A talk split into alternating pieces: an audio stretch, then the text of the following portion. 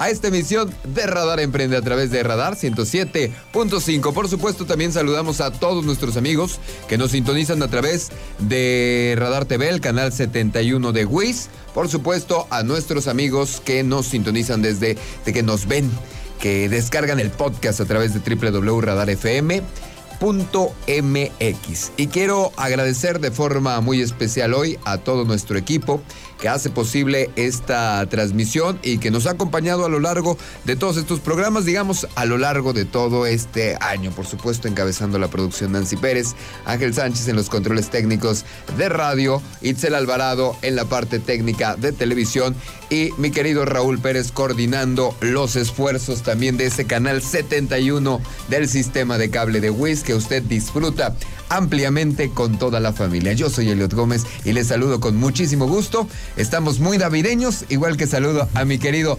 amigo, compañero y experto en el tema de franquicias, César Aranday. ¿Cómo estás, hermano? Qué gusto saludarte. Qué gusto, Eliot. Un saludo a todos los que nos están escuchando. Pues sí, muy navideños y después de un fin de semana que estuvo movidito, ¿no? muy movido. Con muchos temas, eh, el Atlas campeón, después de 70 años, me Michente se nos adelantó. Michente se nos adelantó, la Fórmula 1 muy movidito y muy movidito estamos para acá la semana, Miguel. ¿Tú eras de las canciones de Chente? Claro, sí, sí, sí, bueno, o sea, mi familia, mi mamá fan de Chente, o sea, y, crecí escuchando las canciones de Vicente Fernández. Y veía las películas y todo el rollo. Eso no. Eso no, pero las canciones. Eran buenas. Sí, sí, sí, pero sin duda yo creo que es parte de la cultura mexicana, fue un, fue un parteaguas y, y, aparte fue, fue alguien que duró muchos años, ¿no? Siendo pues el representante número uno de la canción ranchera mexicana. Entonces creo que no es poca cosa. Creo que hoy, hoy este John Biden mandó, mandó su John Biden eh, mandó su condolencia hablando de lo icónico que fue Vicente Fernández en la cultura mexicana y en general en la cultura latinoamericana.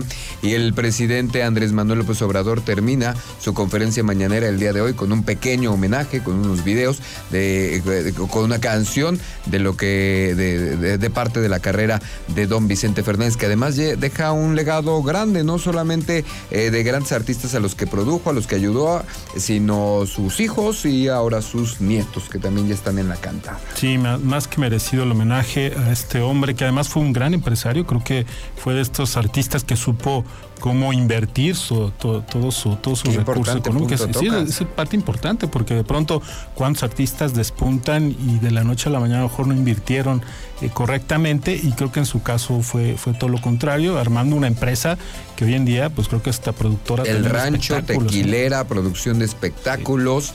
Y un hombre realmente con una educación básica. Él empieza a trabajar a los 14 años, a los 14 años gana su primer concurso de canto este, allá en, eh, en Guadalajara, Jalisco. Realmente, como dices, un gran empresario que supo hacer dinero, invertir el dinero para que hiciera más dinero. Sí, totalmente. Entonces creo que un ejemplo a seguir en, todos los ámbitos y ojalá que pues se herede, se herede toda la, situación de, que las canciones rancheras y todo, todo el folclore mexicano siga presente, que con las nuevas generaciones no se pierdan, ¿no? Yo veo a mis chavos ayer que, que, falleció Vicente Fernández, pues casi todo el día con programas y canciones de Vicente y escuchándolas, ¿no? Y qué bueno, ojalá que eso persista porque es parte fundamental del ser mexicano. De la riqueza cultural de los mexicanos. Totalmente. pues en paz descanse también don Vicente Fernández. Eh, recuerden que es muy importante ponerse en contacto con nosotros y además es sumamente sencillo. Puede enviarnos un mensaje al 442-592-1075, por supuesto, a través de todas nuestras plataformas sociales. Arroba Radar Querétaro, arroba Aranday y Asociados, quedan dos Y juntas. Es el, es el Instagram de mi querido amigo César Aranday, su Instagram personal. Pero imagino tú también estás en Twitter, ¿no? Tú eres muy tuitero. Yo. No, no, fíjate que no yo tanto. Soy cero tuitero, ¿eh? Yo también. Puro Instagram, puro Instagram. prometo, va a ser uno de mis propósitos del, próximo año. Que justo vamos a hablar de eso con nuestro querido Jorge Gerber. Pero antes, vamos a ver lo que tenemos que tener en la mira esta semana.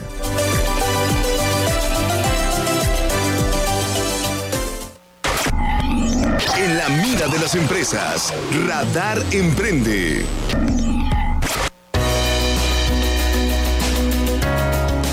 Fíjate mi querido César Aranday que un tema bien importante y que hemos platicado a lo largo de estos días pues es precisamente eh, los gastos de fin de año para las empresas, eh, los incentivos que tienen que pagar el fin de año y pues la crisis económica por la pandemia que viene arrastrando el sector empresarial ha obligado a muchísimas empresas a tener que recurrir a instituciones financieras para solicitar préstamos y con estos préstamos poder cumplir las obligaciones de ley como es el pago del aguinaldo de los trabajadores. Esto lo informó el presidente de la Confederación Patronal de la República Mexicana, aquí en Querétaro, quien detalló que al menos 15% de las empresas asentadas en Querétaro, 15% es un númerote, déjame decirle, tendrán que contraer un crédito bancario para poder pagar los aguinaldos.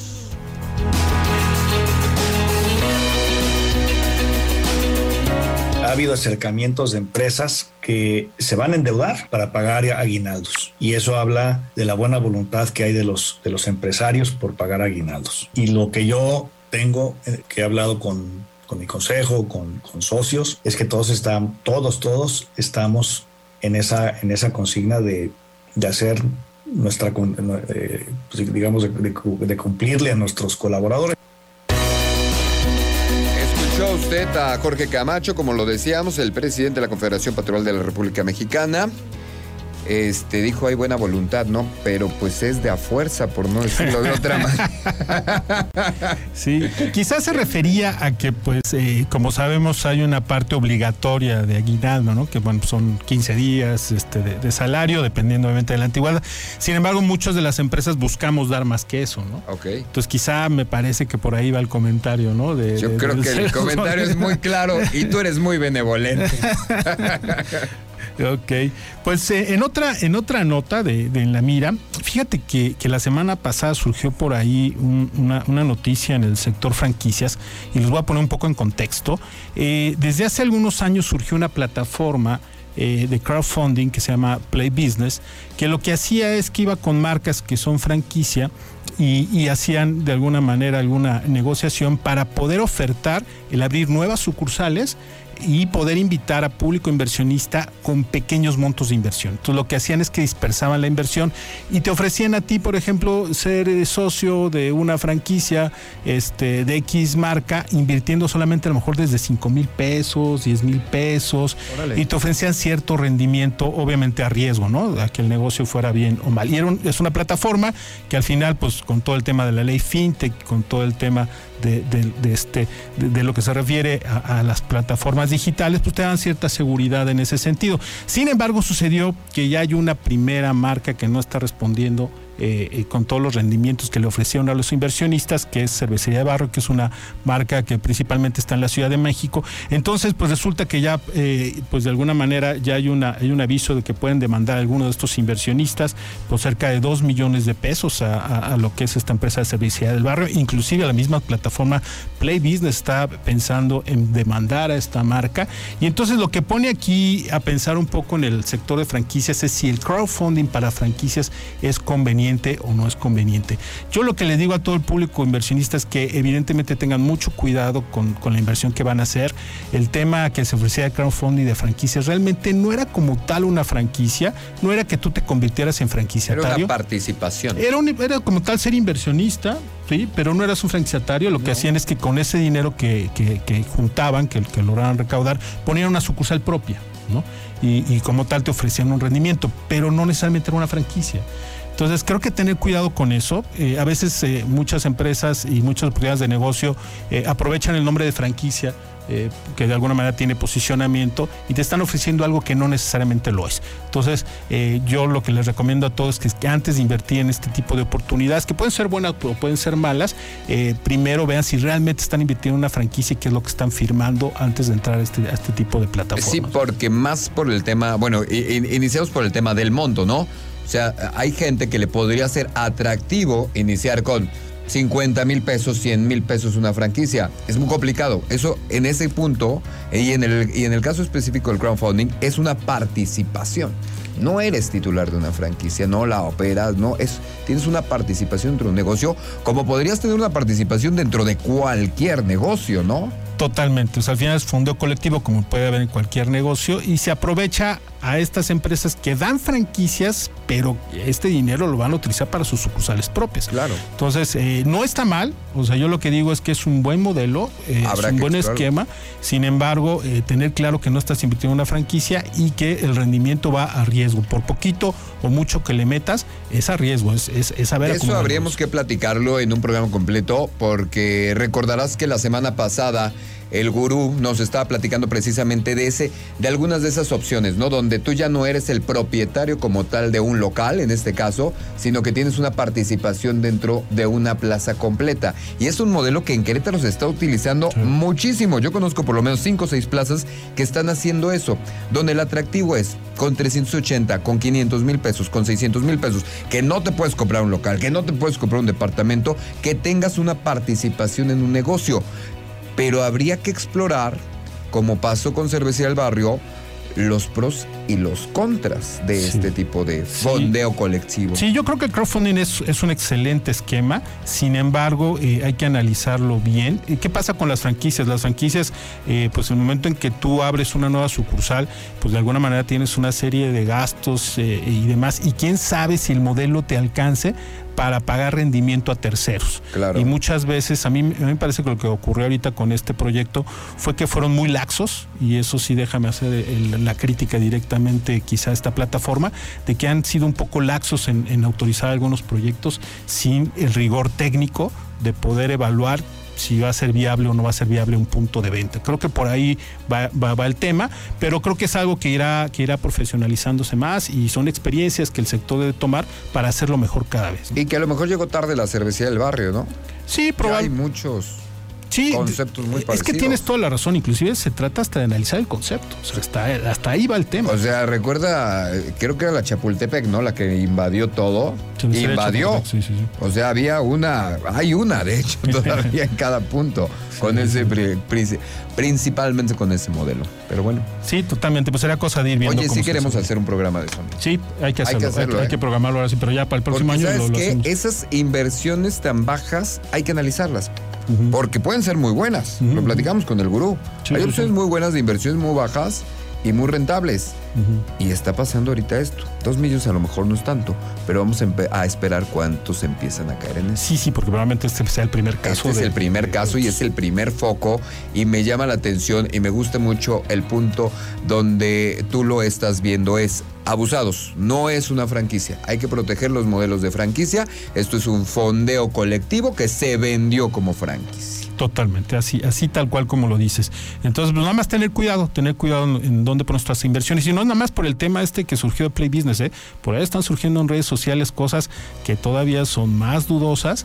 Este, claro, que puede llegar a ser un esquema Ponzi. Franquicias de Dark Kitchen que ni las conoce nadie y que de pronto le están vendiendo como franquicia. Hay que ver realmente si es una franquicia o no es franquicia, ¿no? Tengan mucho cuidado con lo que de pronto les llegan en redes sociales.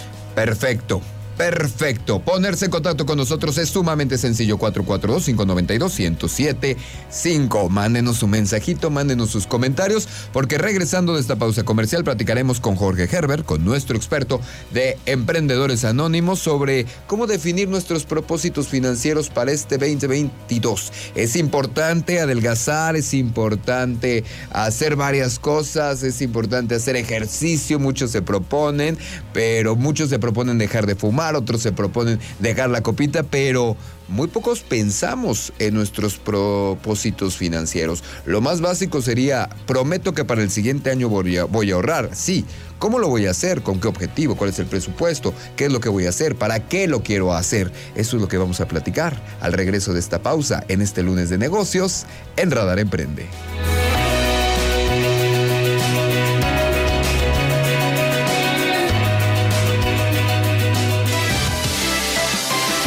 Resuelve tus inquietudes con Radar Emprende. Contáctanos 442-238-3803 y WhatsApp 442-592-1075. Radar 107.5 FM y Canal 71 de WIS.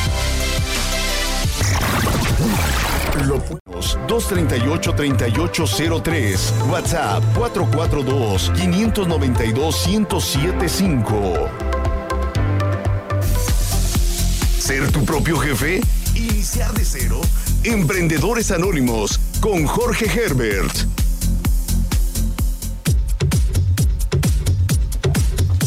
Estamos de regreso en Radar Emprende a través del 107.5 de su radio, por supuesto, a través del canal 71 de WIS y por si fuera poco, www.radarfm.mx. Ahí nos ve, nos escucha desde donde quiera que usted esté en cualquier parte del mundo, en cualquier lado, usted por ahí nos puede sintonizar, nos puede ver, nos puede escuchar. Y ya está con nosotros, como se lo prometimos antes del corte comercial, mi querido Jorge Kerber. ¿Cómo estás, mi estimado Jorge Kerber, con su sección Emprendedores Anónimos? ¿Cómo estás, hermano? Amigos, buenas tardes. Bien, encantado de estar aquí eh, saludos a todo, a todo el auditorio y pues que nada. Ya se acaba el año, hermano, se nos fue. Se nos fue, pero además ganó el Atlas, ¿no? el este, Atlas, ahí ya Todo puede el- pasar. No, no, a ver, pues, o sea, dicen que el apocalipsis está. Sí, porque primero nada fue el Cruz Azul, ¿no? que ese. que Claro. Gracias, exactamente, exactamente, aquí. ¿no? Y este y el Atlas. Y el ¿no? Atlas, qué mal gusto el- lo que publicó el Chivas. Bueno, la gente del Chivas es gente siempre de mal gusto, eso es normal.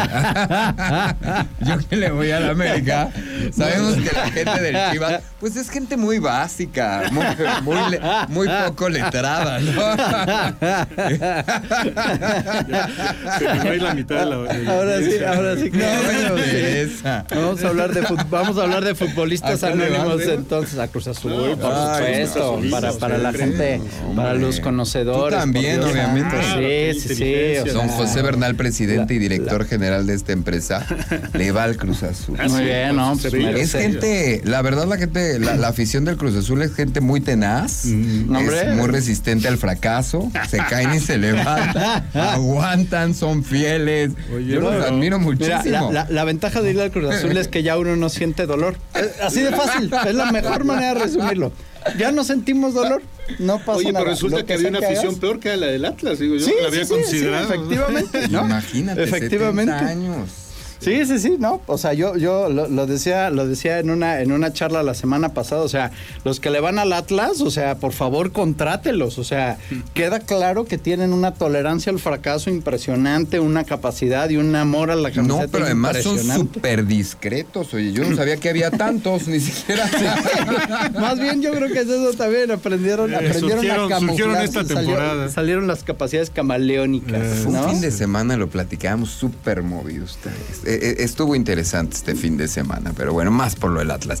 Oye, platicábamos, esta sección de hecho se llama Emprendedores Anónimos porque emprender se vuelve un vicio de inicio. Esa es una de las cosas. Y además de que se vuelve un vicio, pues no es un vicio nada fácil de llevar, mi querido Herbert. No, completamente. Yo, yo creo que es un tema, eh, el tema del emprendimiento como tal, eh, sí creo que es un tema de vocación, ¿no? Claro. Está siempre el tema de si el emprendedor nace o se hace, ¿no?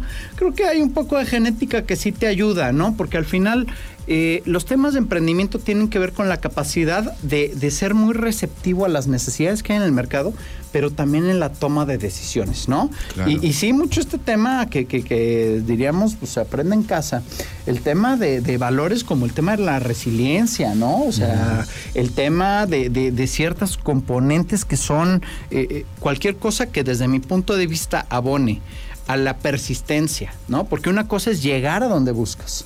Pero Otra si es tienes que ¿Eh? desarrollar determinadas habilidades. Ah, no, no, completamente. Y- pero yo, yo, si me preguntaras por las tres habilidades supremas que creo que necesita un emprendedor y un empresario también, o sea, son, se mantienen, es la persistencia. ¿Qué es la persistencia? Yo quiero llegar allá y hago lo que tengo que hacer, pero llego. Así ¿no? es. La consistencia, que es pues no nada más llegar, mantenerte ahí, ¿no? Eso es, eh, se ocupa consistencia Sí, para claro. estar ahí. Y el siguiente, que sí podría incluso ponerla un poquito con dos rayitas arriba, es el tema de la paciencia. O sea, yo creo que se nos olvida a veces que muchas cosas, hay lapsos de tiempo donde las cosas suceden y hay lapsos de tiempo donde nosotros eh, ayudamos o decidimos para que sucedan las cosas, que no es lo mismo, ¿sí? Uno requiere un proceso como de maduración que se da solito en el tiempo, que es el que requiere paciencia y estos tiempos no nos habitúan realmente a ser pacientes, ¿no? Claro. Y por otro lado, pues tienes obviamente toda la parte de tener la capacidad de decir cuándo tengo que decidir para que sucedan las cosas y cuándo es que las cosas sucedan per se. ¿no? Bueno, que de hecho eso es lo que tiene que ver con nuestro tema, ¿no? Por ejemplo, lo que decíamos, es muy padre y es muy bonito en esta temporada del año empezar a hacer nuestros pronósticos, nuestros propósitos, perdón. El que quiere bajar de peso, el que quiere dejar de fumar, pero en la parte financiera y la parte del emprendedor como tal, y personalmente, ¿cuándo tiene que ponerse a hacer estos propósitos? Creo que es ya. Sí, mira, y, y más creo que en el, en el, en el contexto de pandemia, eh, eh, digo, ahora sí que hay, hay un dicho y yo creo que dirige mucho la, la- ahora sí que el feeling del empresario, y, y no me dejarán mentir, es que eh, dice esta frase, ¿no? Uno planea para lo mejor, pero tiene que Pero está- anticiparse para lo peor. Tiene que estar preparado para lo peor. ¿no? O sea, planeas para lo mejor, pero tienes que estar anticipado para lo peor. Y en ese rango se mueve el empresario siempre, ¿no? Entre lo que planeó y tratar de acercar las diferentes circunstancias y condiciones de lo que pasa, acercarlo hacia lo que planeó. Esa Claro. es parte, obviamente, eh, pues llamémosle del reto, de la mística que tienen en este caso los empresarios para poder realmente tener control, y lo digo entre paréntesis, porque jamás tenemos el control de lo que sucede, menos en el contexto de pandemia, ¿no? Claro. Y menos en un contexto en el que va cerrando un año con el, en el que tienes superado el 7% de inflación. De veras es un tema, es un tema y sí, sí, sí creo que tiene que ser un motivo de reflexión y lo pongo sobre la mesa para todas las, los, las amigas, los amigos que nos escuchan, ¿sí? Es un tema que nos tiene que llevar a un tema de reflexión y concentración muy importante como emprendedores y como empresarios. Hay algo que yo creo que en el día a día el emprendedor y el empresario no puede dejar de hacer. Son dos cosas que tiene que estar haciendo todo el tiempo. Una es vender más y la otra es gastar menos. Porque en ese rango que nosotros creamos es nuestro margen de maniobra para todos los imprevistos. ¿sí? Entonces, es tan relevante que vendamos más y aumentemos nuestros márgenes y podamos vender mejor, pero como lo es también el tema de bajar nuestros costos, el tema de tener bien controladito en qué estamos gastando, qué sí tiene que ser y qué no, y de esa manera mantenemos ese margen, ese colchón, que como emprendedores y empresarios son los que nos permiten reaccionar a las diversas circunstancias, ¿no? Tienes toda la razón. Pero entonces ahorita que ya está terminando, terminando el año y precisamente para estos propósitos que queremos hacer como empresarios, para pues, ahora sí que nos vaya mejor el próximo año, ¿qué, qué habría que hacer? O sea, por ejemplo, ahorita que- hablas de costos y gastos, eh, eh, de ventas y, y- y costos y gastos, yo creo que algo importante es primero voltear hacia cómo nos fue este año, ¿no? Sea, porque sí, es, eh, sí, porque de pronto, de pronto a lo mejor eh, muchos empresarios pues, no se pueden hacer el corte de caja, ¿no? Completamente. Y entonces ver, a ver cómo nos fue realmente, cómo están realmente nuestras cifras, nuestros indicadores y en función de eso, ahora sí planear el próximo año para ver cómo mejorar. ¿no? Sí, digo, me río un poco porque en realidad creo que, creo que los, los emprendedores, los empresarios que nos escuchan me van a entender. Llegar, llegar, a tocar el 31 de diciembre con nuestras Ya, ya, ya santas fue- y venerables manos, sabiendo que pagamos Y todos nuestros deberes, pagado, con sí, te aguinaldos y todo. Es más, yo creo que las vacaciones, lo- los días que nos vamos a poder dar, van a empezar en el momento en que pagamos nuestros aguinaldos. Eh, Efectivamente, y como lo comentaban ahorita previamente, eh, yo creo que es una de las presiones más importantes que tienen los emprendedores y los empresarios, ¿no? El tema de los aguinaldos. Pero, pero, y aquí sí me gustaría hablar de una reflexión importante, ahorita que hablas de, de qué propósitos debe de hacer un emprendedor o un empresario. Y creo que el pro- uno de los propósitos más importantes que tiene que hacer es voltear a ver sus hábitos. ¿Por qué? El, yo creo, y me incluyo, tengo que decirlo, me incluyo, eh, eh, los hábitos financieros probablemente son los hábitos que, que el empresariado y el ecosistema económico en México tiene más pendiente de trabajar. O sea, oye, es que vienen los aguinaldos. A ver, pues desde el primero de enero sabes que vienen los aguinaldos. ¿Por qué no haces una provisión? ¿No? Desde el Un principio. colchoncito. El- el- exacto, ¿no? Un lo, llamamos mes a mes. Lo, lo llamamos la, o sea, si tú ahorraras Mes a mes este vas caso- haciendo el gordito. Exactamente, si dijeras, oye, van a ser mil pesos, van a ser dos mil pesos que guardo a la semana, pero otra vez, no tenemos los hábitos y me incluyo. Yo también estoy en este momento tronando los dedos.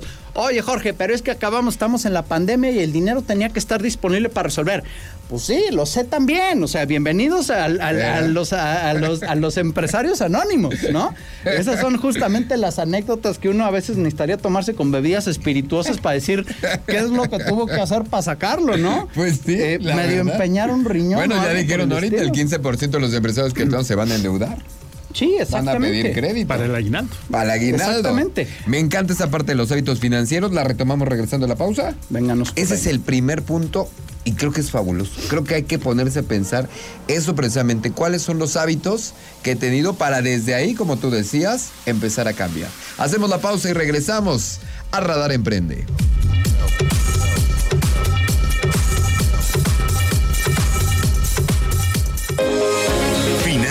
Marketing, ventas. Síguenos en redes sociales. Radar Emprende, el mundo de los negocios en un solo espacio.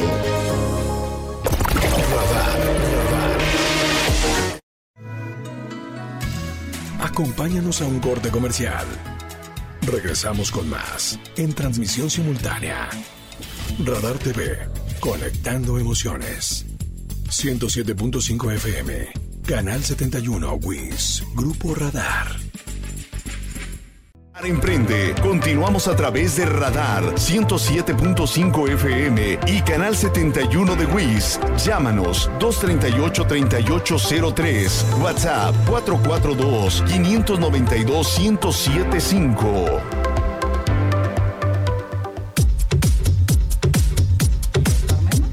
Estamos de regreso a través del 107.5, a través de Radar, esta poderosísima frecuencia, por supuesto, el canal 71 del sistema de cable WIS y en nuestra plataforma www.radarfm.mx, donde también nos puede ver, donde también nos puede escuchar y donde también puede participar, ser parte de la conversación. Manden su mensaje al 442-592-1075. Platicamos con Jorge Herbert y con, por supuesto, César Aranday acerca de estos propósitos, los propósitos financieros, cómo arrancar de manera saludable este 2022.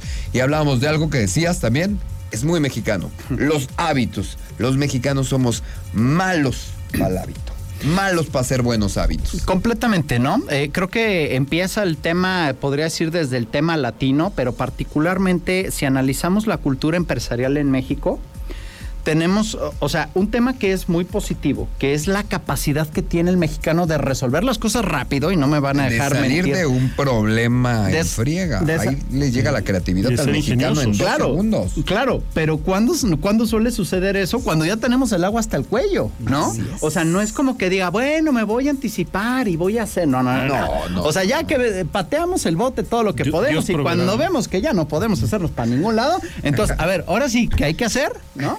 Entonces, ¿Qué es lo que sucede? Es, un gran reto, es un gran reto para, para, para lo que viene siendo la parte de los hábitos para la cultura empresarial en México, ¿no? Yo les decía hace rato, una cosa que todos los días tenemos que hacer los empresarios es cómo ganamos, cómo, cómo vendemos más y cómo gastamos menos.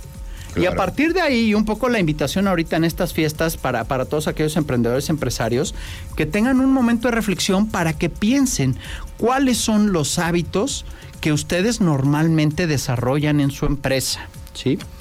¿Por qué? Porque ¿Algún ejemplo? seamos, ah, bueno, o lo que platicábamos ahorita, ¿no? O sea, a ver, aquí hacíamos Porque la créeme, quiniela, habrá, ¿no? quien de, habrá quien dirá, bueno, ni hábitos, ¿eh? Sí tengo. Sí, eh, Malos, tema- pero deben de haber. El tema definitivamente empieza a partir de ser consciente de- y, y- y la conciencia, este ejercicio, empieza a través de hacernos preguntas que normalmente no nos hacemos, ¿no?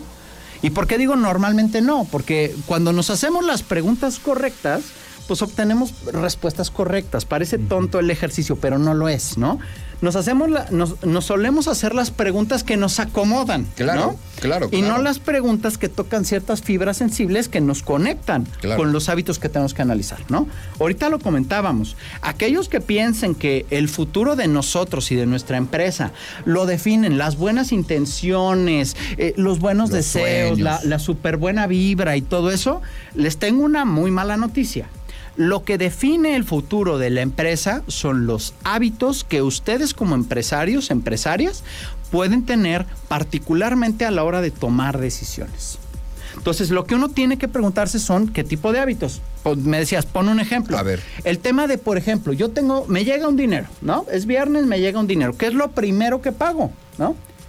Pienso, La ¿no? Eh, sí, ¿verdad? Exactamente. El, el, el RCP primero, ¿verdad? Porque además ya salió una bebida espirituosa sabor limón. Ah, no sé si puedo decir el nombre, Pues, pero bueno, pues sí, es. Bacardí, lo puedes Exacto, decir. Sí, definitivamente, sí, sí. Que es, eres del. Cruz Azul. Gracias, gracias. Me siento, me siento. Gracias por la deferencia. ¿sí?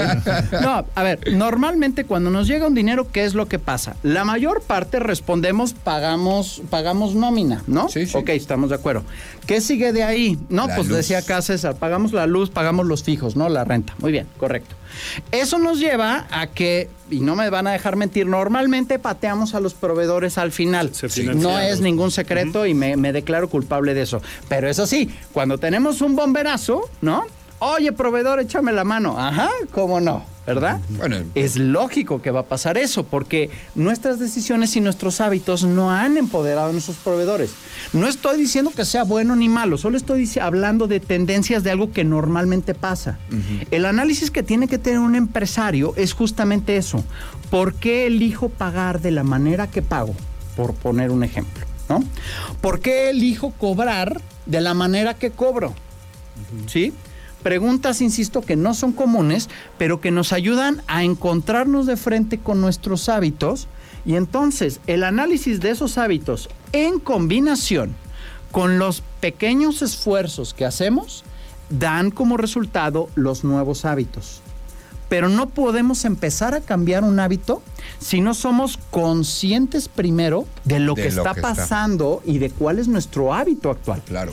Y en esa lógica los voy a llevar al extremo, ¿no? Y les voy a dejar una tarea a todos nuestros radioescuchas. Hay un extraordinario libro que se llama eh, Profit First, o sea, La ganancia es primero, de, de un autor que se llama Mike, Mike Mikhailovich, se los recomiendo mucho. Y varios me van a varios van a decir, estás loco con lo que acabas de decir. Pero yo les digo, ¿en serio estoy loco? Pues es un tema de hábitos al final. Este libro lo que dice es, normalmente estamos habituados a que los emprendedores y los empresarios siempre vemos nuestro sueldo hasta el final. Ya que pagamos, ya que le pagamos a todos, ahora sí volteamos y decimos, bueno, pues nos sobró esto y entonces eso es mi sueldo, ¿no? Este libro lo que propone es completamente lo opuesto.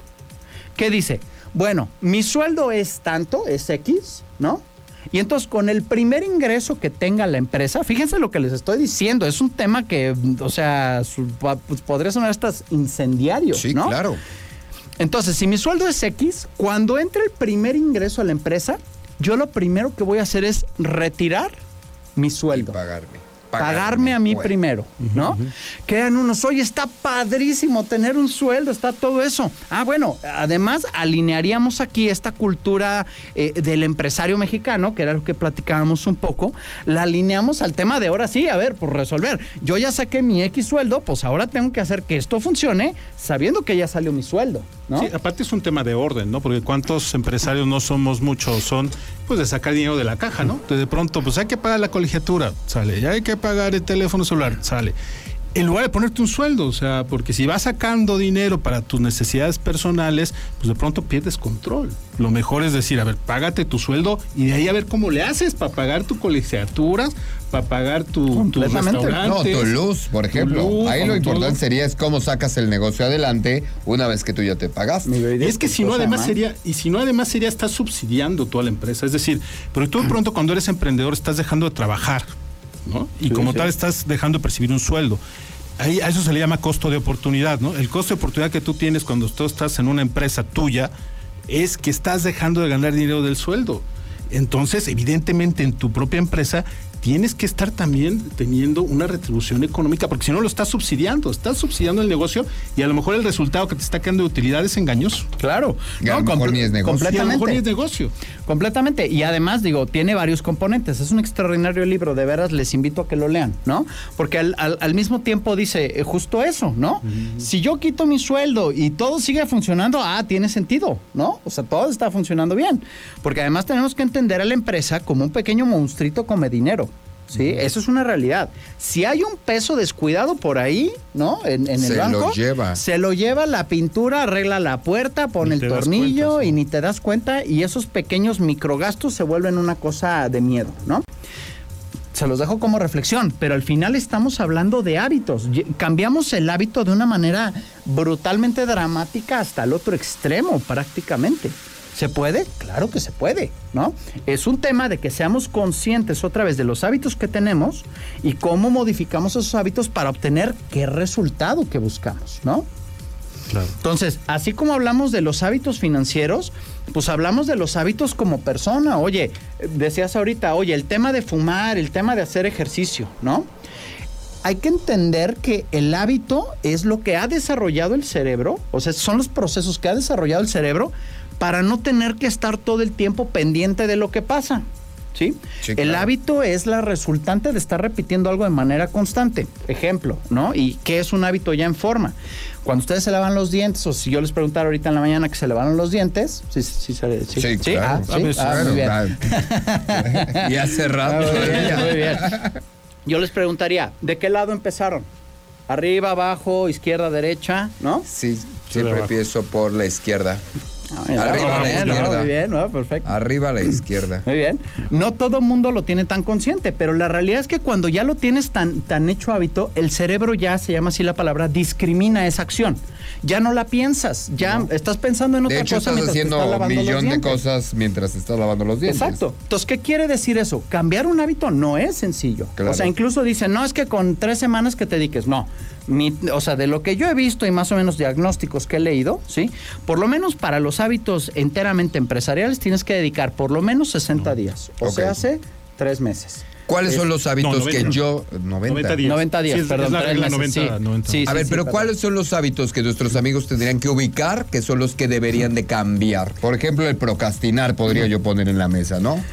Procrastinar por un lado. Ese está ¿no? cañoncísimo de quitar, muchachos. Sí, pero te voy a decir una cosa. Creo que ese hábito en particular está relacionado con un problema, y me incluyo en ese problema, eh, que tiene que ver con los empresarios de que no, eh, se suelen tomar decisiones en términos de la cantidad de pendientes y de broncas que resolvemos. Claro. No necesariamente con la relevancia o la importancia que tiene eh, eh, los problemas. O sea, ¿a qué voy? No jerarquizamos, no decimos, estás esto es organizado". súper importante, ¿no? No. Normalmente decimos, ah, tengo 30 cosas que hacer, de esas 30 cosas resolví 20, ¿no? Ah, qué bueno, muy bien. Sí, Pero tal vez sí, no las pero, más. pero si somos realistas, en- en- en- si somos autocríticos en, esa, en ese ejercicio, nos daremos cuenta que los días que dejamos son los mismos siempre, los, siempre eh, los mismos días que siempre dejamos. Sí, claro. Porque les sacateamos a hacer esos. ¿Por qué les sacateamos? Bueno, pues cada quien en su administración sabrá, ¿no? Pero siempre son los mismos. Y entonces la invitación es, por ejemplo, eh, ahorita justamente con este tema de procrastinar, ¿por qué? Porque sí somos muy, eh, muy eficientes resolviendo. La procrastinación desde mi punto de vista va en el punto intermedio de resolver esa cantidad de, de- de- de bomberazos o de cosas que tenemos que resolver en el limbo justamente entre las cosas que sabemos que tenemos que resolver y no hacemos por alguna razón.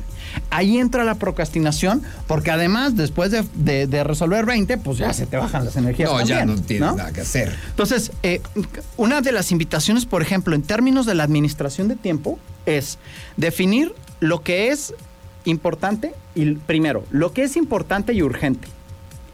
Segundo, lo que es importante, lo que es importante y urgente es lo que tendríamos que estar resolviendo ya, ahorita, ¿no? Lo que es importante y no urgente, ¿sí? Entonces, eso también lleva su proceso. Lo que es no importante, pero es urgente. Es urgente.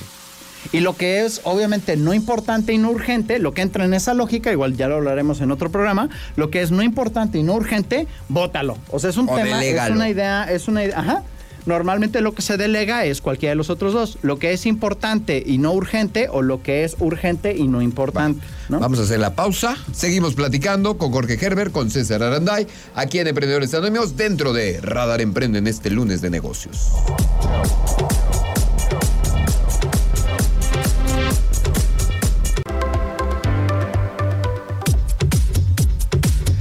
Estamos de regreso a través de Radar 107.5 en Radar Emprende. Feliz inicio de semana. Inicio de semana hablando de negocios. Platicábamos de los pronósticos, la importancia de revisar, la importancia de cambiar y la importancia de tener un 2022 próspero, exitoso, saludable, ¿verdad, mi querido Herbert? Y que gane el curso azul. Otra vez, por favor. por favor, son tan pocas las alegrías en su vida que necesitan. Uno como cuando le va a la América, pues como ya siempre ganas, pues ya te vale. Ya te vale un poquito de Ya te vale un poquito todo, ¿no?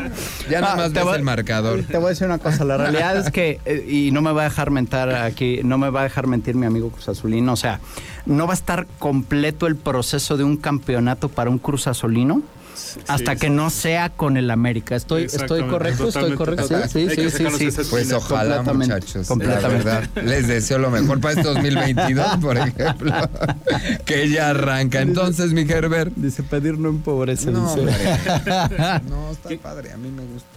Me gusta verlos felices. ¿Qué concluyes, mi estimado Jorge, del tema? Ah, mira, eh, la realidad es que es un gran tema, eh, primero que nada, y quiero decirlo de verdad en, todo el tono de seriedad que, esto representa, un, sincero y profundo reconocimiento para todos esos pequeños eh, negocios, emprendedores, empresarios, o sea, el esfuerzo que a veces hemos hecho, ¿no? Eh, desde las pequeñas misceláneas, un saludo aquí a los pequeños, a los que tienen lavanderías, tintorerías, a todos los que tienen sus pequeños negocios, se los digo desde el fondo de mi corazón, de veras un reconocimiento, son unos fregones, no puedo decir la otra palabra, creo, ah. pero vaya, se han curtido con todo este tema de lo que es eh, la pandemia, esta nueva manera de vivir las cosas.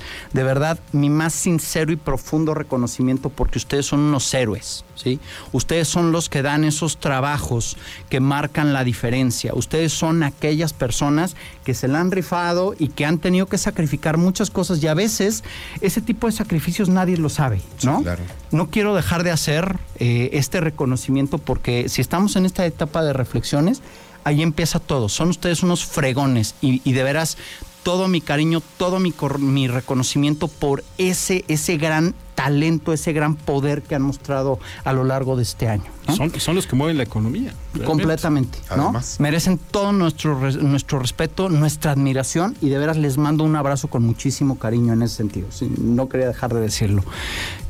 Y con lo que tiene que ver con la conclusión de esto, sí tengamos espacios de reflexiones importantes, ¿no?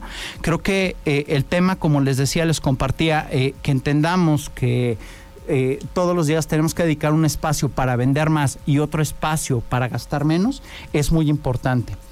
Y para, para, entender este tema de los hábitos, que creo que es el tema central, toral, sobre el cual tenemos que reflexionar los emprendedores y los empresarios, versa sobre dos tipos de preguntas, que es la tarea que les dejaría a todos nuestros radioescuchas. Primero, que nos hagamos muchas preguntas que tengan que ver con por qué.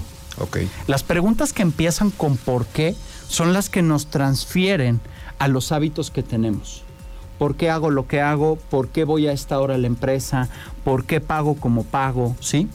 Estas preguntas que inician con por qué son, insisto, las que nos llevan a los temas de hábitos.